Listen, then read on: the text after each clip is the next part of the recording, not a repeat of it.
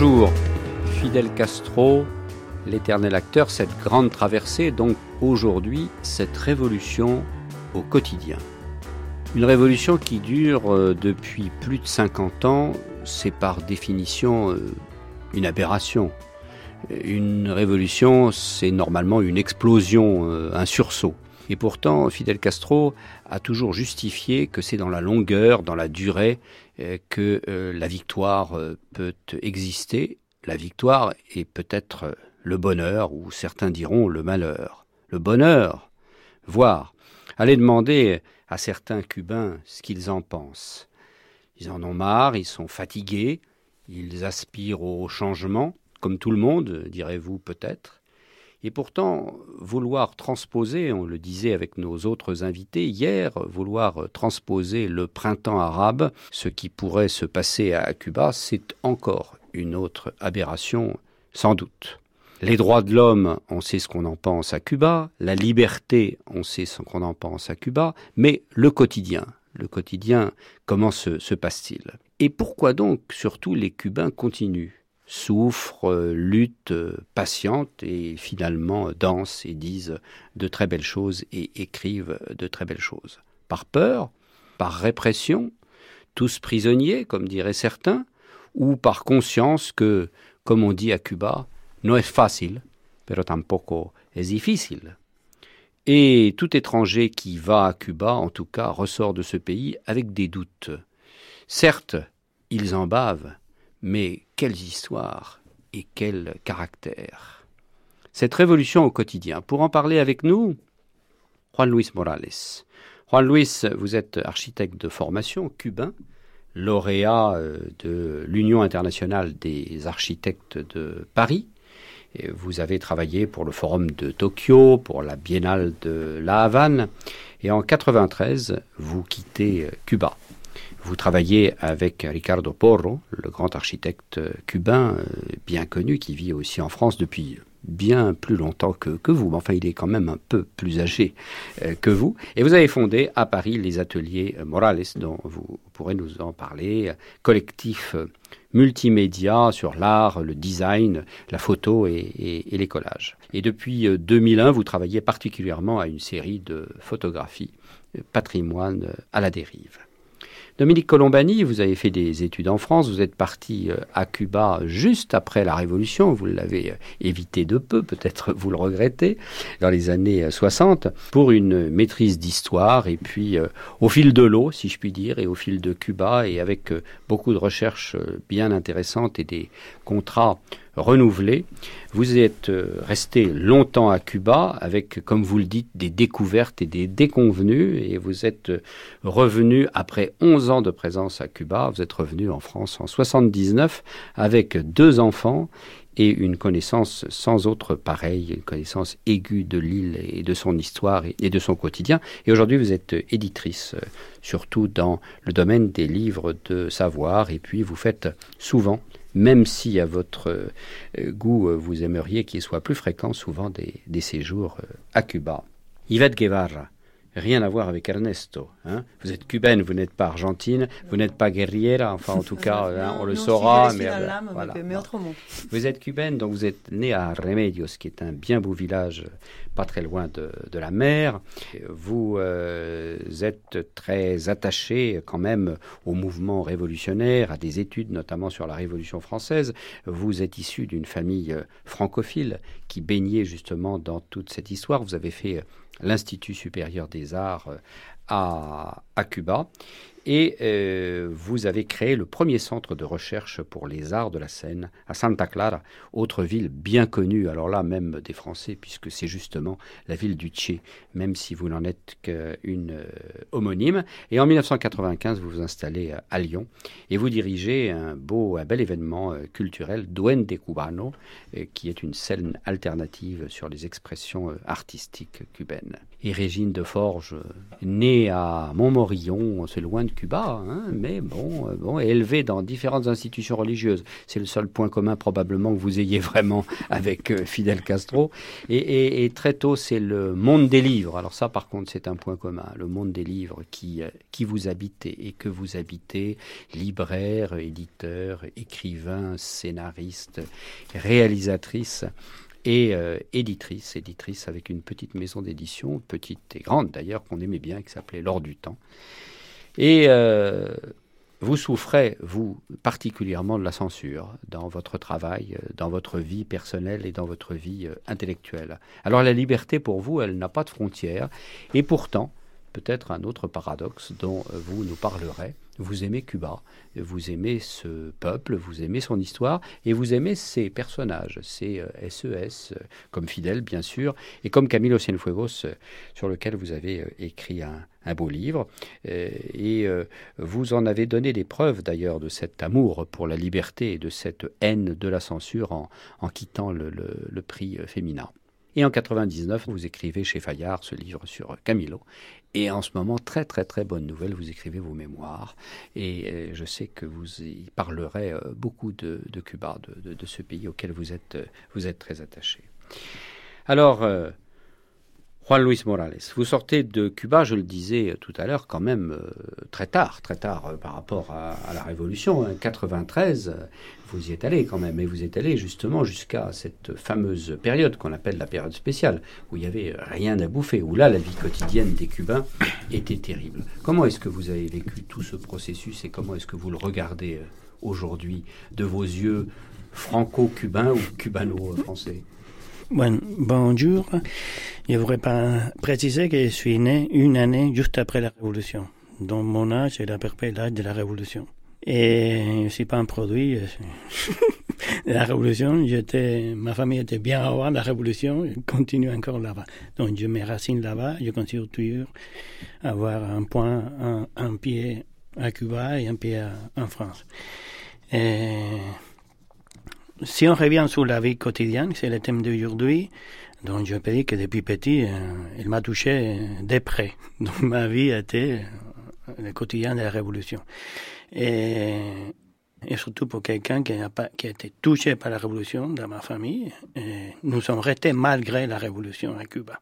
On a décidé de rester, bon, et on a fait avec, nous sommes fait avec. Et, et si on veut revenir sur les points de fidèles de la vie quotidienne, donc je dois préciser que je jamais rencontré ni vu ni de près ni de loin fidèle, malgré que je suis né à Cuba. Donc pour moi, c'était un personnage, un acteur, comme vous avez bien dit, qui ont le retour à la télévision, très souvent, dans une espèce de telenovela.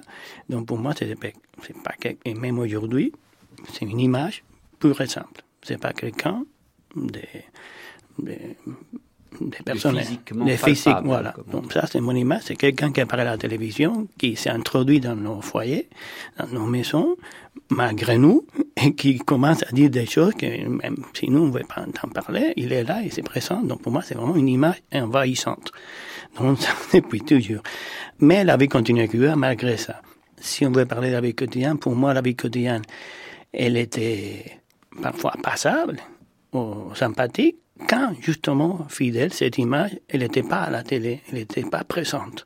Parce que lui, il avait des, choses à faire à l'antenne nationale. C'est quelqu'un de brillant, comme un stratège à l'antenne nationale, mais vraiment pour la vie quotidienne, c'est un désastre total n'a pas aucun sens de la réalité, comme on vit les gens dans un pays, peu importe lequel.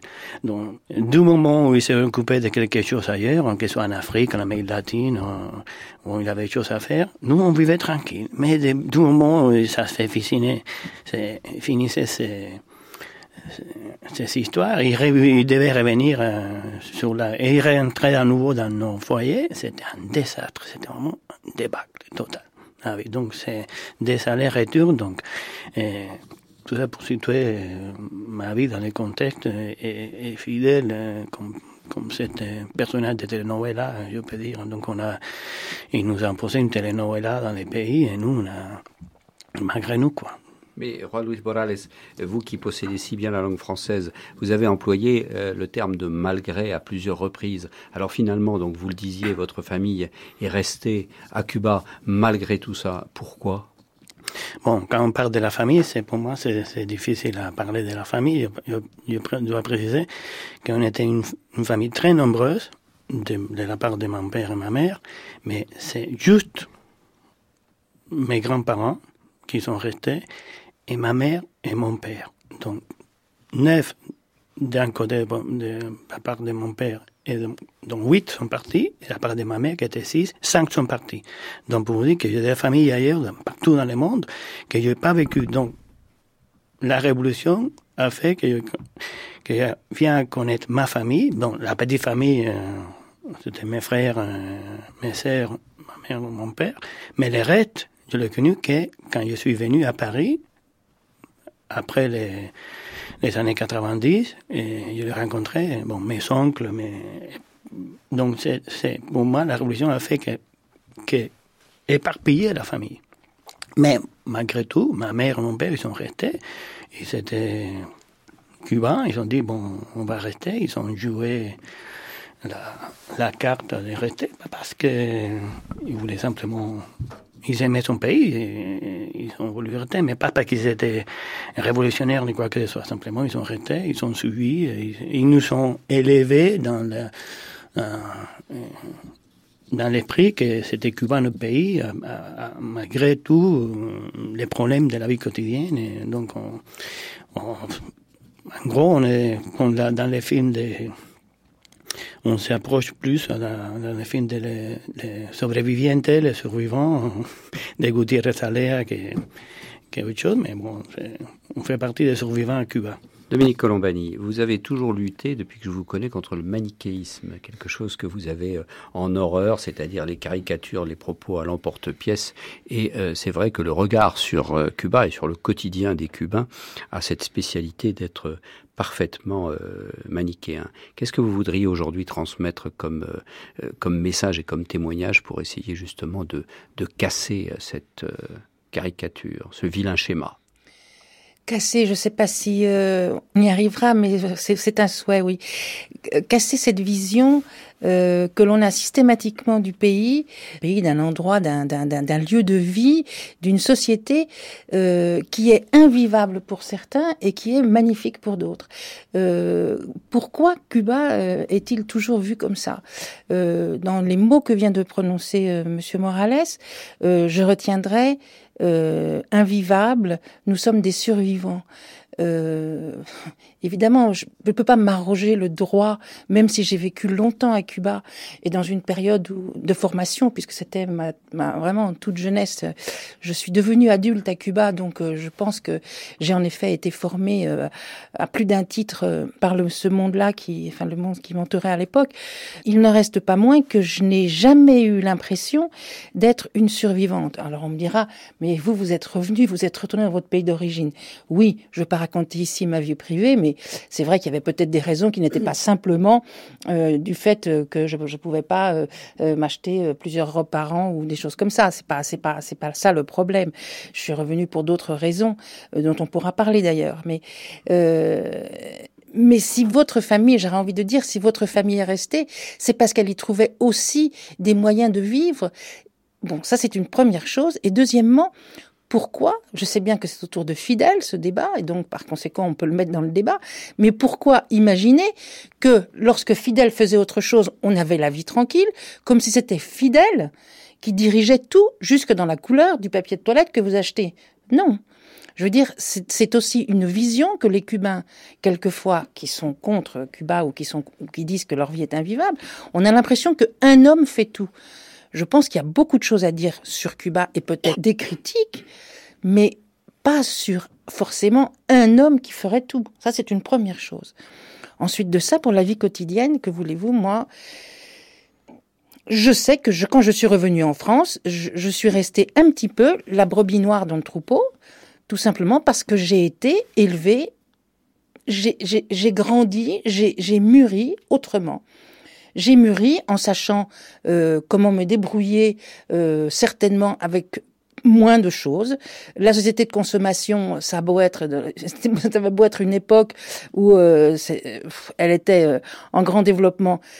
J'ai ben, je, sais pas. Je, je, pense que je suis pas tombée dedans, euh, euh, même euh, même après mon retour. Et mes enfants, qui ont été élevés, certes avec des racines cubaines, mais euh, en tous les cas pour l'un d'entre eux complètement en France, euh, n'ont pas les réactions des, des, des jeunes d'aujourd'hui euh, pour, pour ces raisons-là. Alors, qu'est-ce qu'il faut briser? La vie quotidienne à Cuba, elle n'est pas insupportable. Je veux dire, euh, à chaque fois, à chaque fois que l'on parle de Cuba, euh, les gens posent a priori Cuba est une grande prison, on y vit mal, et maintenant on va commencer à débattre. Non. Moi, j'aimerais qu'on débatte d'avant, de dire les gens qui se promènent dans la rue, ils suivent la mode. Les intellectuels et les étudiants, ils sont plutôt à la mode européenne. Les, classes populaires sont plutôt à la mode américaine. Allez voir, ils auront tous vos tennis snacks, etc. Que ce soit des faux qui viennent de Chine, je suis d'accord. Mais enfin, peu importe, ils suivent cette mode. Ils ont un MP3 dans les oreilles. Ils ont un téléphone portable. Ils n'utilisent que des SMS parce que les, les, les conversations sont très chères. On est bien d'accord. C'est pas pour dire que c'est ça la vie quotidienne, mais parce qu'on n'en parle jamais. On décrédibilise, on décrédibilise tout ce qui vient derrière. C'est-à-dire, parce qu'on ne parle pas de ça, ça veut dire que ce que l'on dit, ce n'est pas forcément vrai. Donc je pense que la vie quotidienne, elle n'a pas cet aspect. On en sort alors on est des survivants. Non. Mais non.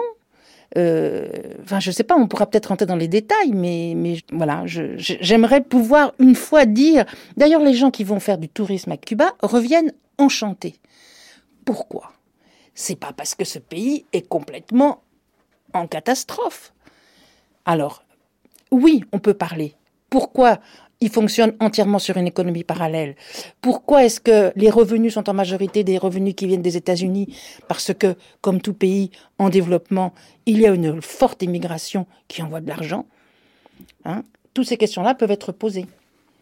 Yvette Guevara, alors, vous sortez euh, donc de Cuba deux ans après Juan Luis. Euh, c'est probablement un hasard, mais enfin, c'est quand même la période spéciale. Je redis à ce moment-là que euh, c'est probablement pas un hasard. Vous allez nous en parler. Que effectivement, euh, on, on, a beaucoup, beaucoup, beaucoup de mal à cette époque-là, puisque c'est après l'effondrement du bloc soviétique, comme on l'appelle. On a beaucoup de mal à vivre ce, ce quotidien.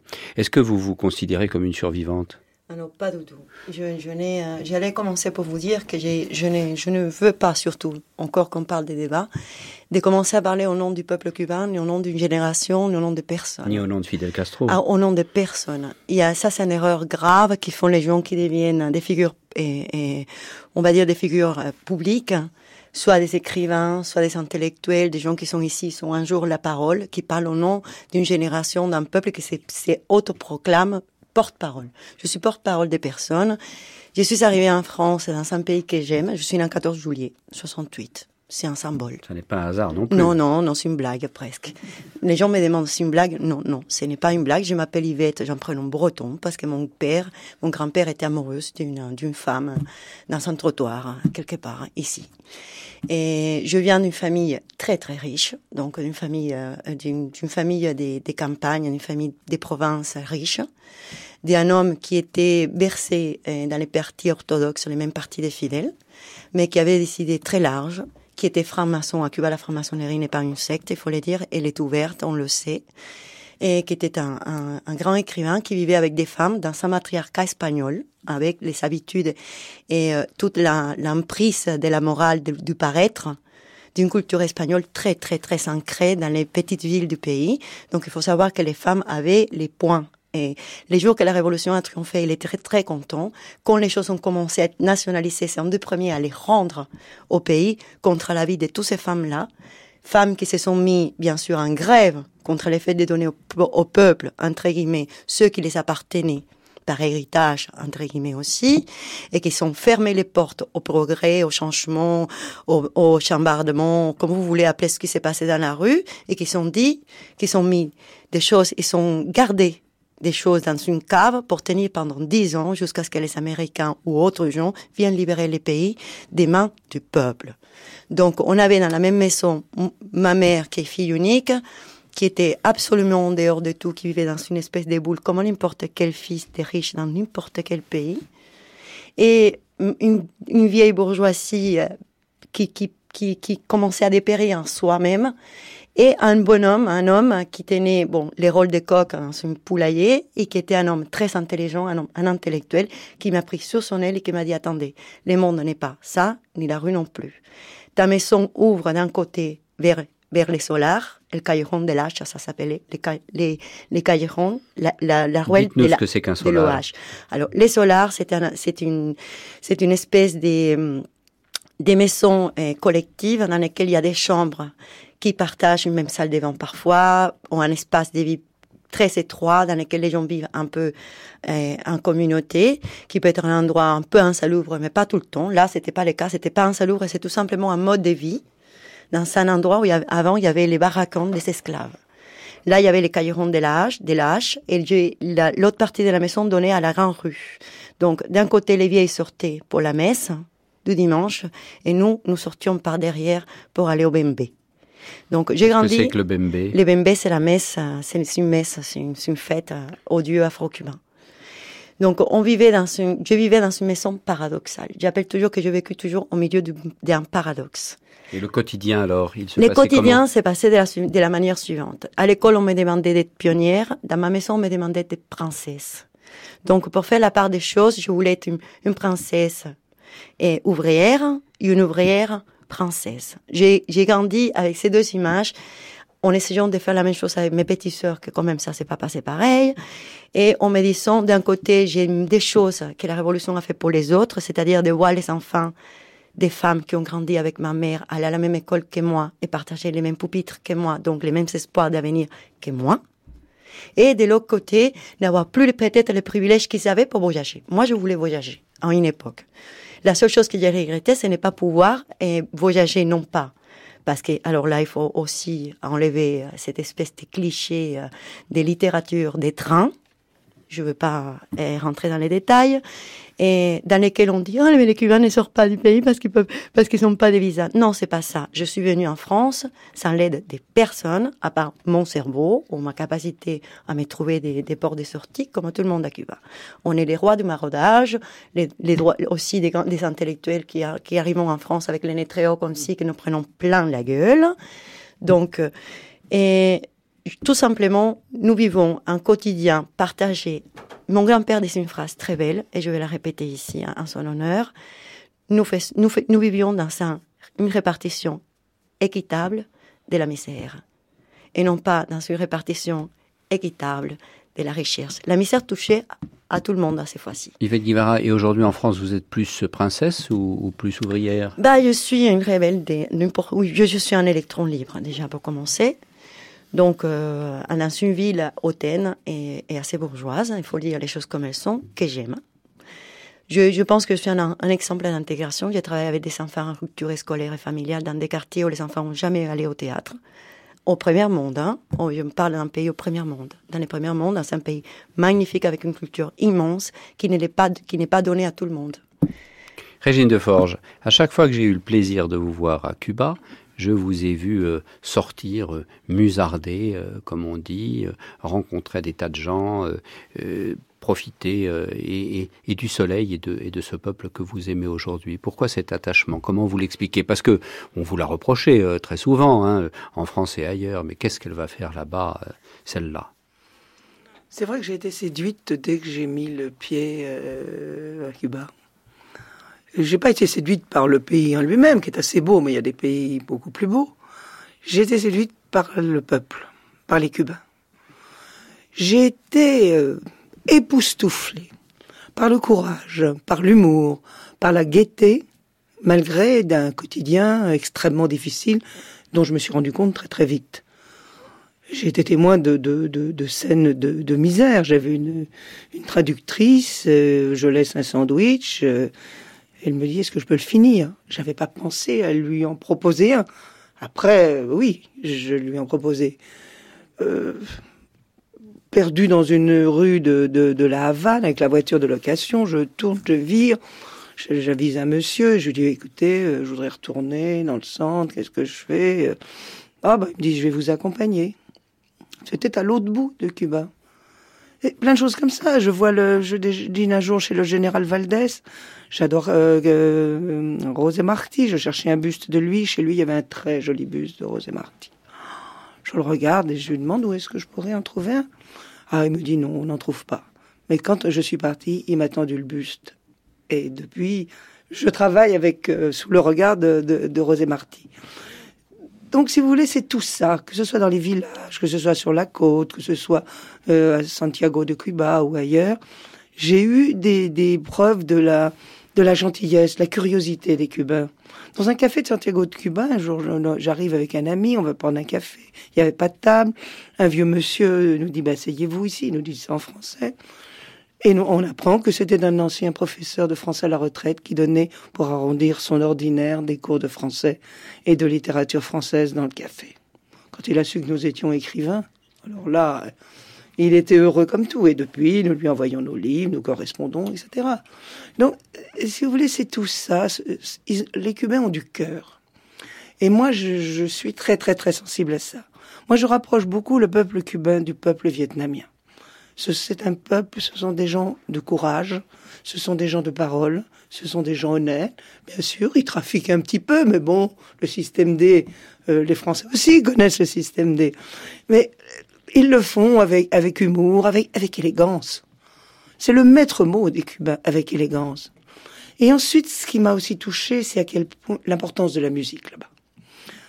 Euh, chaque patelin a ses, ses orchestres de 5, 10, 15 musiciens, de Cienfuegos à Santa Cruz, à Santa Clara, etc. Tous d'un grand talent, qui vivent très pauvrement. Ils vivent au chapeau, comme ils disent, si avec ce qu'on leur donne quand ils se mettent à chanter. Mais moi, quand je leur demande de me chanter la cantate del Camilo, par exemple, alors là, ils ont le cœur gonflé, ils chantent avec cœur et je chante avec eux. Juan Luis Morales et Yvette Guevara vous avez dans votre présentation fort, fort intéressante, différente l'un de l'autre, vous avez exprimé cette envie, ce goût, ce désir, ce plaisir de faire des allers-retours. En fait, vous n'êtes pas coupé de, de, de, ce pays. Alors, certes, il y a une séparation. Certes, d'un autre côté, il y a une nostalgie, et Dieu sait si Juan Luis vous étiez critique, euh, Yvette, vous nous avez expliqué cette enfance, qui explique peut-être beaucoup de choses. Alors, qu'est-ce qui explique, qu'est-ce que, c'est quoi cette âme de va-et-vient que vous vivez là aussi au quotidien D'abord, c'est un héritage que, que, je sens sur, sur moi. Donc, moi, je suis une formation architecte et dans ma famille, on était architecte, ingénieur de, de grand-père, un père, un oncle. Et dans ma famille, on a, on a bâti une bonne partie de, physiquement des de bâtiments à Cuba. Donc, c'était un des premiers cabinets fondés au début du XXe siècle à Cuba et qui, donc pour moi, c'était une religion. Donc, construire, bâtir. Et quand je me promène à l'avant, que ce soit à Santiago, comme j'étais il y a un mois, à quartier Vita Alegre, quand je suis allé voir l'église qui était en face de l'Alliance française de Santiago, c'était bâti par mon grand-père. Donc c'était, à chaque fois que je me déplace, donc c'était, c'était une famille de bâtisseurs qui était,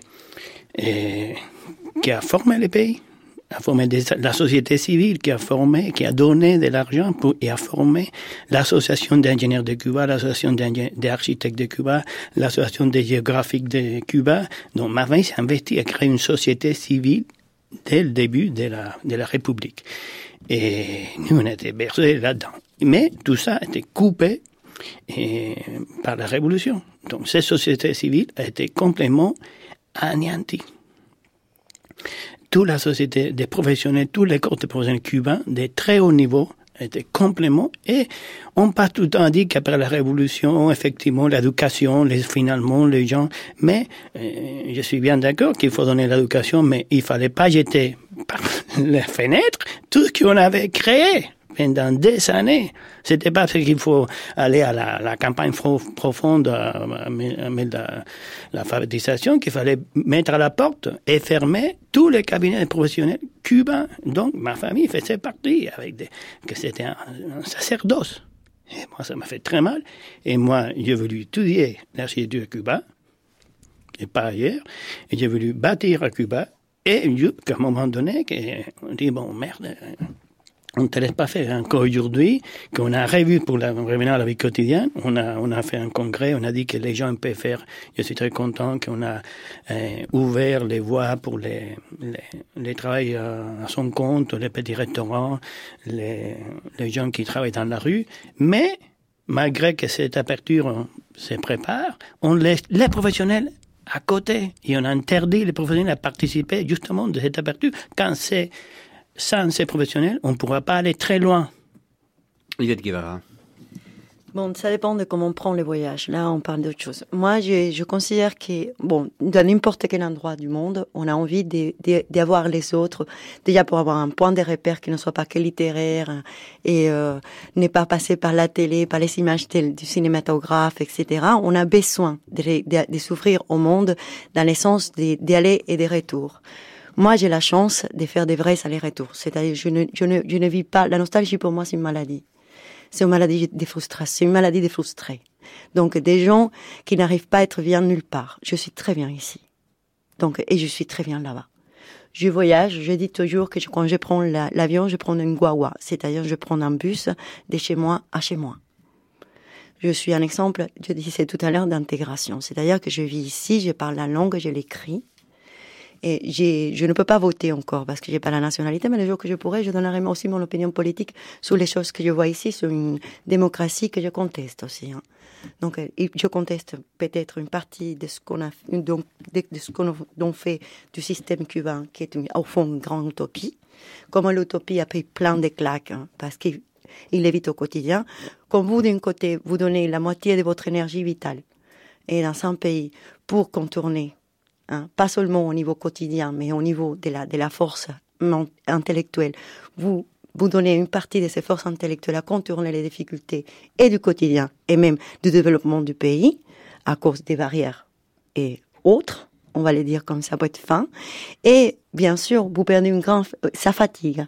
De l'autre côté, quand vous voulez et avancer dans une société dans laquelle l'argent aussi compte comme une des, des, des, des, atouts fondamentaux pour dire les choses, on est aussi dans le même état.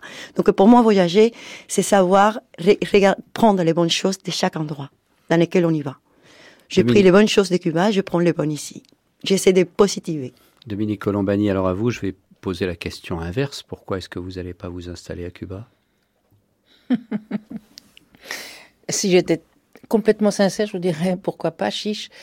Euh, je suis rentrée de Cuba il y a donc déjà bien longtemps. Vous savez plus très bien, vous êtes rentrée ou vous êtes ah, sortie Oui, je sais plus très bien. Ou vous y revenez? Disons que j'ai fait le voyage La Havane-Paris, il y a de manière définitive entre guillemets il y a déjà bien longtemps euh, sans doute parce que j'étais allée au bout de ce que je pouvais faire d'un point de vue professionnel. J'avais été professeur pendant de longues années et euh, j'avais enseigné l'histoire de France dans le cadre de la licence de français à l'université et on m'avait demandé de former des professeurs. Donc en fait j'ai coupé la branche sur laquelle j'étais assise. Une fois que les professeurs ont été formés, et eh bien, dont une que je crois vous avez bien connue, qui est décédée récemment, qui est Nara Araujo, qui a eu un, futur très intéressant.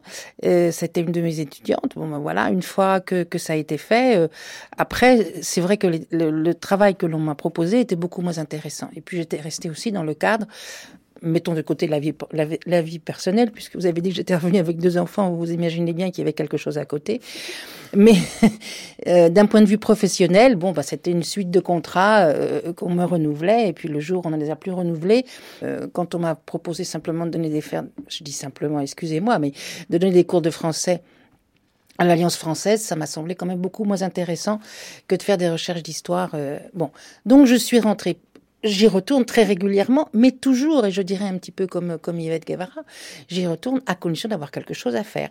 Si je peux faire un échange culturel, si je peux organiser euh, quelque chose euh, dans, dans, le domaine de ce que je connais, l'édition, etc., je le fais. Sinon, y aller pour continuer à visiter l'île, non. Donc les raisons de votre départ de Cuba, ça n'est pas parce que vous ne pouviez plus donner à manger à vos deux enfants.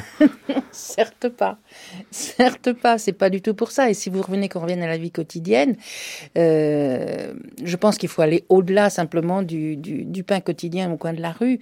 Euh, c'est vrai que c'est un problème qui maintenant, depuis que euh, on peut recevoir de l'argent de l'étranger et qu'on peut acheter dans des boutiques qui sont plus ou moins bien achalandées, ça c'est vrai.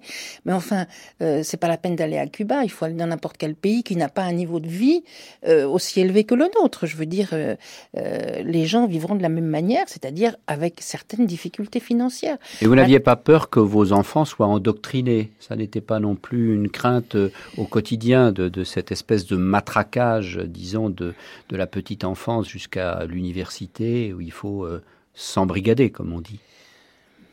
Non, franchement, je, franchement, je n'y ai pas pensé. Je, vais vous faire une remarque qui est quand même assez intéressante.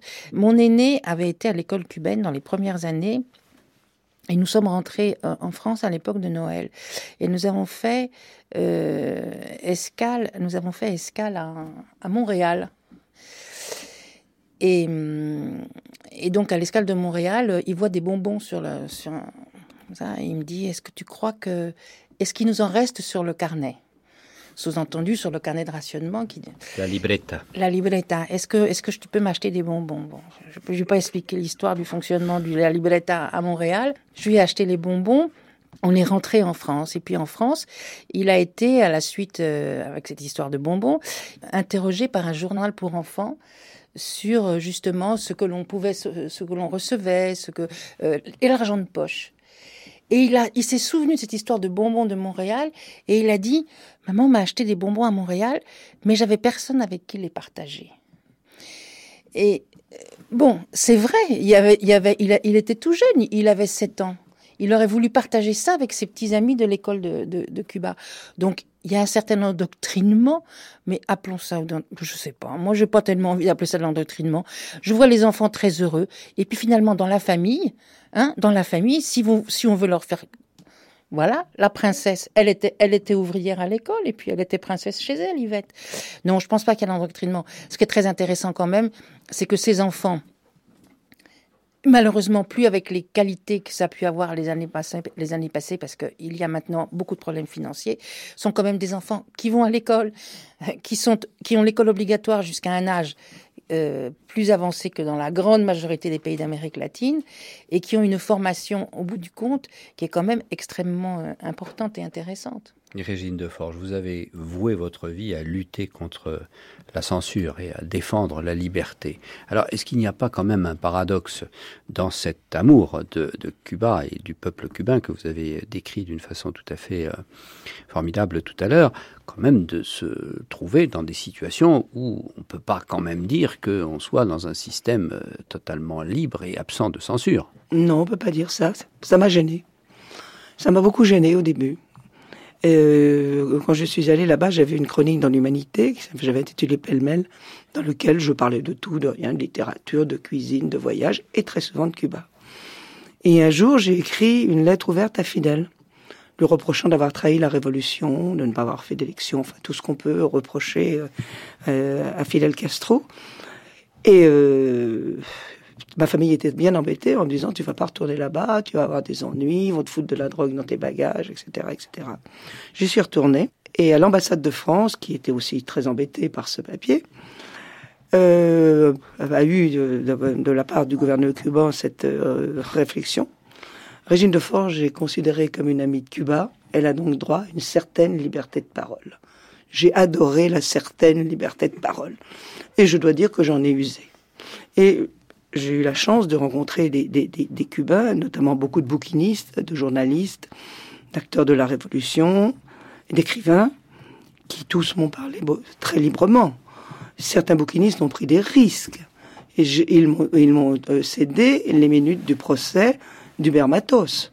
Hubert Matos, qui était compagnon, vous le savez, de la Révolution, que Fidel avait accusé de trahison et à qui il avait demandé à Camilo Cienfuegos d'aller l'arrêter euh, à Camagüey. C'est au revenant de, de Camagüey que l'avion de Camilo a disparu dans des circonstances non élucidées à ce jour. Ce qui fait que j'ai eu le désir d'écrire un, livre d'hommage euh, à, Camilo, à ce, courageux, le Chicharon, on l'appelait, le meilleur ami du Tché dans la, dans la guérilla. Et, et donc, euh, j'ai écrit ce livre à, euh, à partir de, témoignages divers de la famille euh, de Camilo, de ses amis proches, etc. Je crois que j'ai fait un livre que les Cubains ont aimé. Alors on s'interroge aujourd'hui parce que donc euh, Fidel Castro a passé la main, comme on dit.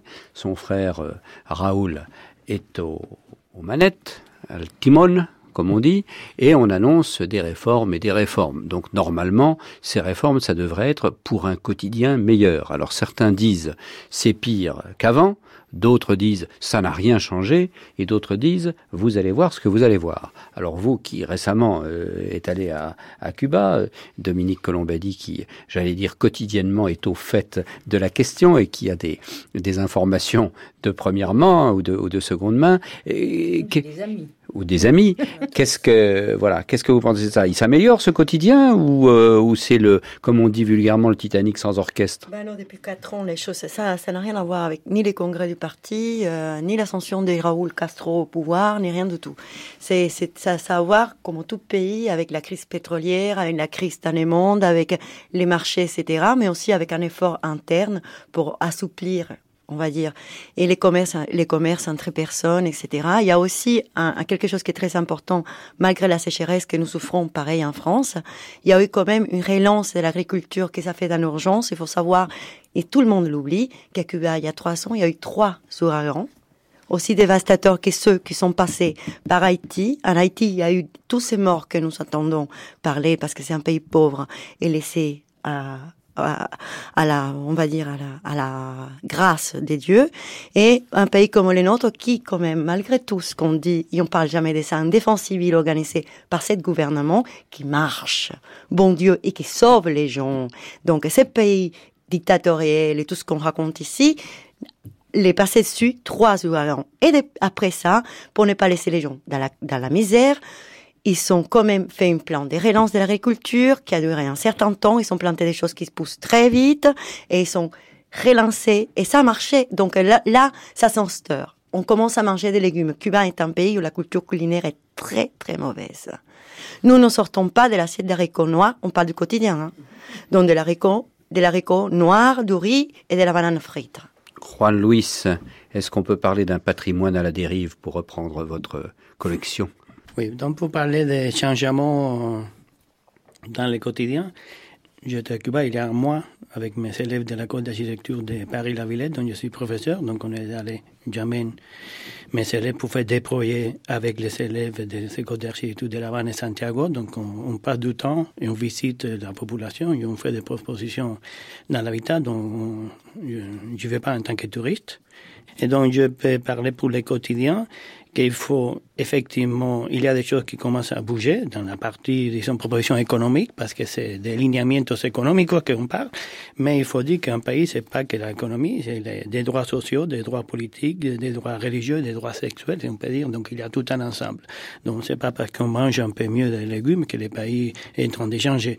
Et il faut parler de que, et il y a un vrai scepticisme sur la proposition que moi, je suis un, supporter hein, à, à, ces changements qui sont en train de se passer.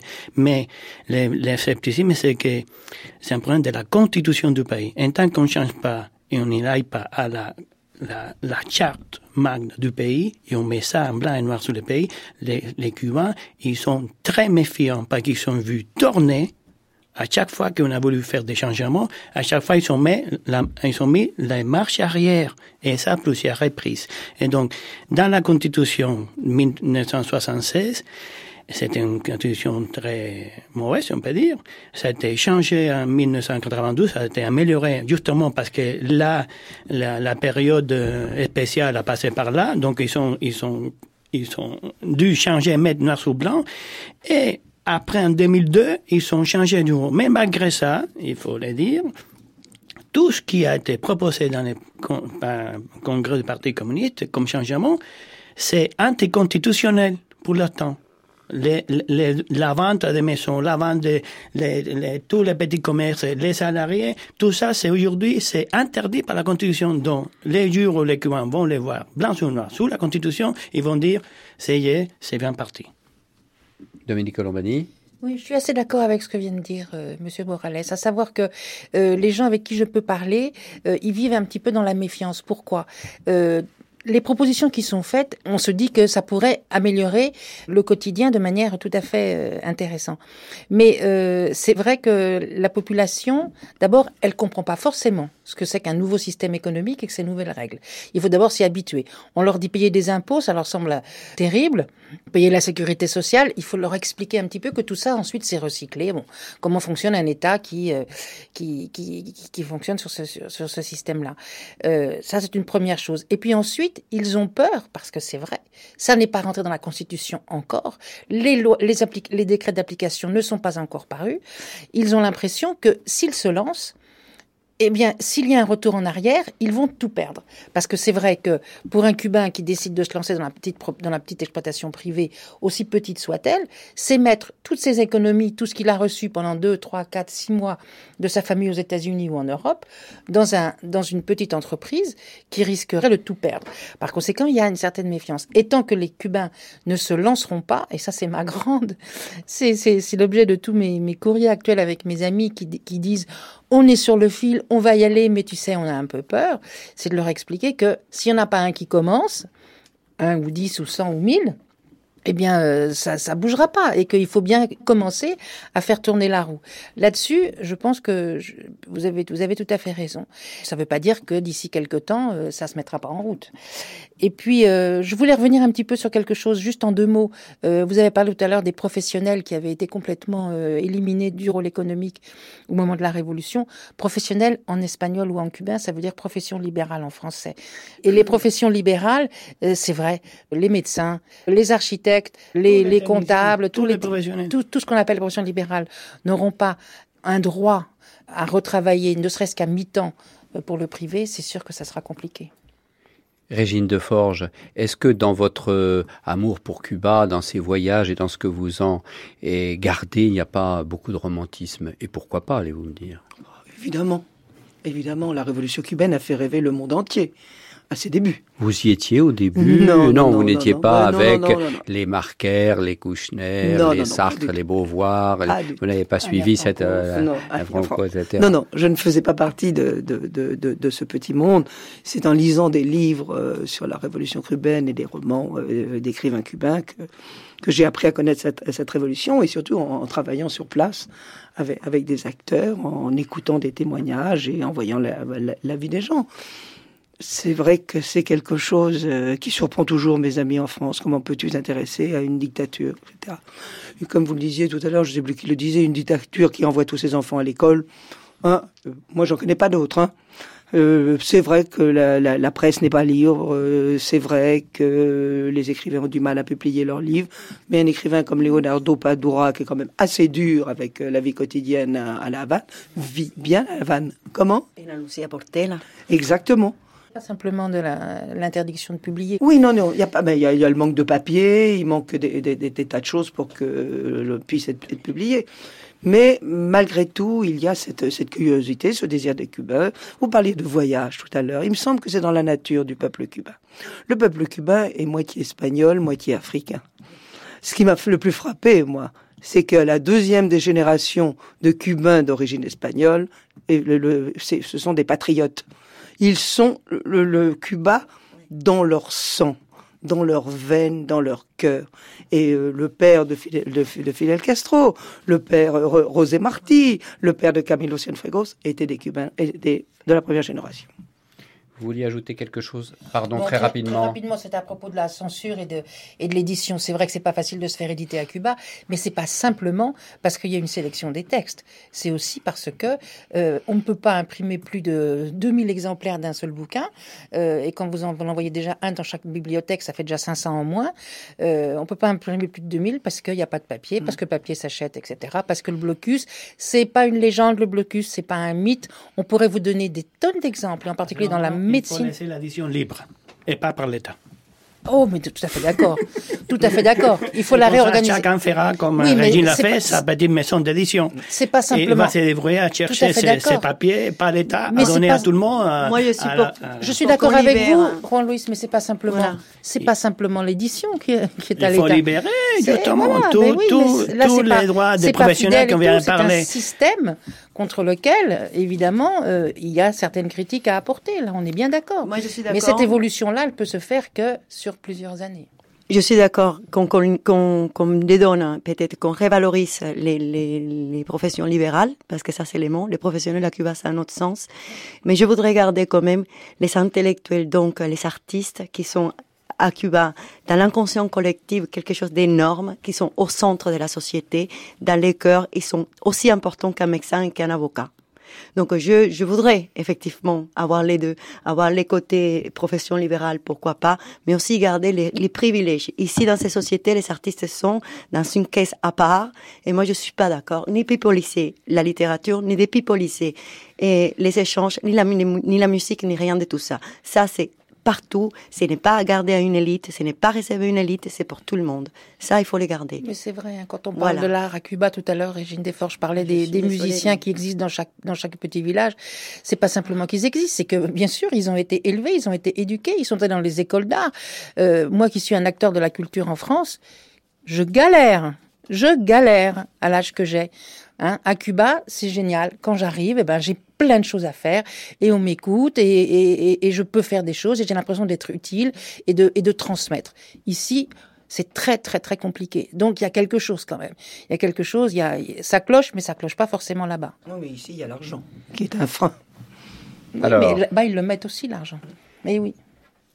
Malheureusement, nous arrivons à la fin de ce débat et j'aimerais vous poser une question à laquelle, mais je vous fais totalement confiance, j'aimerais que vous répondiez d'une façon euh, extrêmement sincère. Là, dans les mois, dans les années à venir, hein, Fidel Castro n'est pas éternel, son frère non plus, ce gouvernement non plus, ce régime non plus, ce système non plus. Alors, changement radical obligatoire est possible, ou tragédie, ou menace de pire, ou invasion des Américains, ou à mon avis, ou à mon avis, ou pourquoi pas, transition vers autre chose, toujours avec euh, ce caractère et avec euh, cette euh, passion cubaine, Dominique Colombani. En quelques mots, s'il vous plaît. Changement radical, non. Pourquoi vous voulez faire une nouvelle révolution? Je pense que je pense que personne n'en a envie et je pense que les Cubains, je suis désolée, ils en ont pas forcément envie. C'est pas parce qu'il y a des flics à chaque coin de rue, soi-disant, que qu'ils n'ont pas fait une deuxième révolution.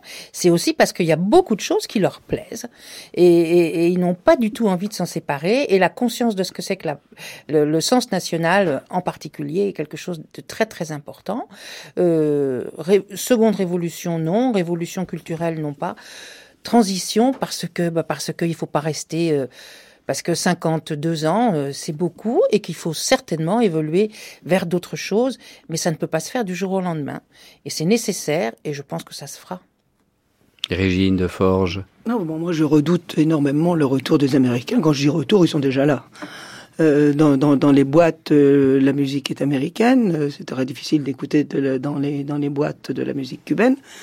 Donc, et, et, on les rencontre, les Américains, se baladant dans les rues de la Havane. Ça, je redoute beaucoup. C'est un vrai danger, vous pensez? Moi, je pense que c'est un danger. Je pense que la culture américaine est une catastrophe pour le monde entier.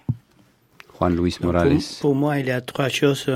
J'aimerais que les choses changent dans la transition avec les Cubains qui sont à Cuba avec les concours de nous Cubains qui nous sont à l'intérieur, que nous sommes coupés nos droits d'être Cubains et on, on a envie d'y participer.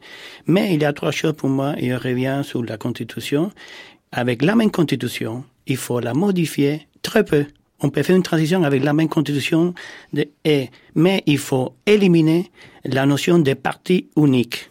Qu'une Constitution soit libre, égalitaire et fraternité, liberté, égalité, fraternité pour tout le monde, pas pour les gens du parti. Ça, c'est la première chose qu'il faut changer. Une vraie démocratie. Deuxième chose, il faut enlever le caractère pyramidal de l'économie, que toute l'économie est dirigée sur dans les poids d'un petit groupe de personnes. Et la troisième chose que j'aimerais c'est au niveau des droits civils, la participation des gens à la liberté de la presse, à la liberté Internet, à la liberté des droits civils qu'il y a dans tous les pays de la société du monde. C'est pour ça que les printemps arabes, il est parti partout, parce que les gens, ils sont marre de pas, à Cuba, c'est interdit de regarder la télé, regarder la presse, d'acheter un journal, l'Internet, c'est les droits civils élémentaires. Il faut ça, il faut lâcher, il faut laisser les gens vivre. C'est les trois jours que j'aimerais bien que ça change dans la transition. Alors moi, je, je dis euh, en, en 1990, euh, je, je lisais 1984 euh, dans la rue avec les livres bien ouverts pour qu'on voit que j'étais en train de les lire. C'était un bouquin interdit à l'époque. Moi, j'ai dit qu'il faut laisser, euh, qu'il faut les donner, les, redonner de l'espoir aux générations qui viennent. Il faut les rééduquer dans les droits civiques, mais avant expliquer qu'est-ce que c'est le civisme, hein, à une autre manière. Et il faut Les gens, ils sont très sympas, ils Il sont faut- très il faut- intelligents, oui, les je le sais, je n'ai pas on- ça. J'ai il dit faut qu'il faut éduquer. des pères et Je grands-pères, des fidèles, non, il faut je expliquer, dis il faut pas ça. Il faut Il faut donner les outils et que les gens se débrouillent. Ils sont pas cons, ils savent que c'est l'Internet, non, non, et pas pas la sont peine de l'expliquer. Bon, maintenant, c'est comme ça, non? Non, non, non, j'ai pas dit ça. J'ai pas dit ça. Je- J'ai dit tout simplement que qu'on, il faut contraster les modèles parce que les gens n'ont pas forcément tous les modèles en main. Qu'il faut ramener ces modèles-là, les montrer, expliquer ces modèles-là et voir, laisser les gens choisir. C'est dans les choix qui est l'espoir.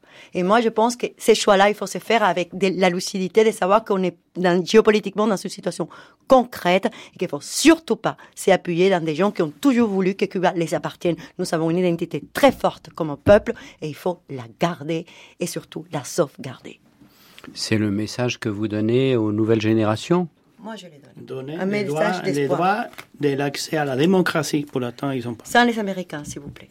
Donc, si l'Union européenne veut nous aider, on est prêt à les écouter. Ce sera en tout cas comme veut le duende cubano.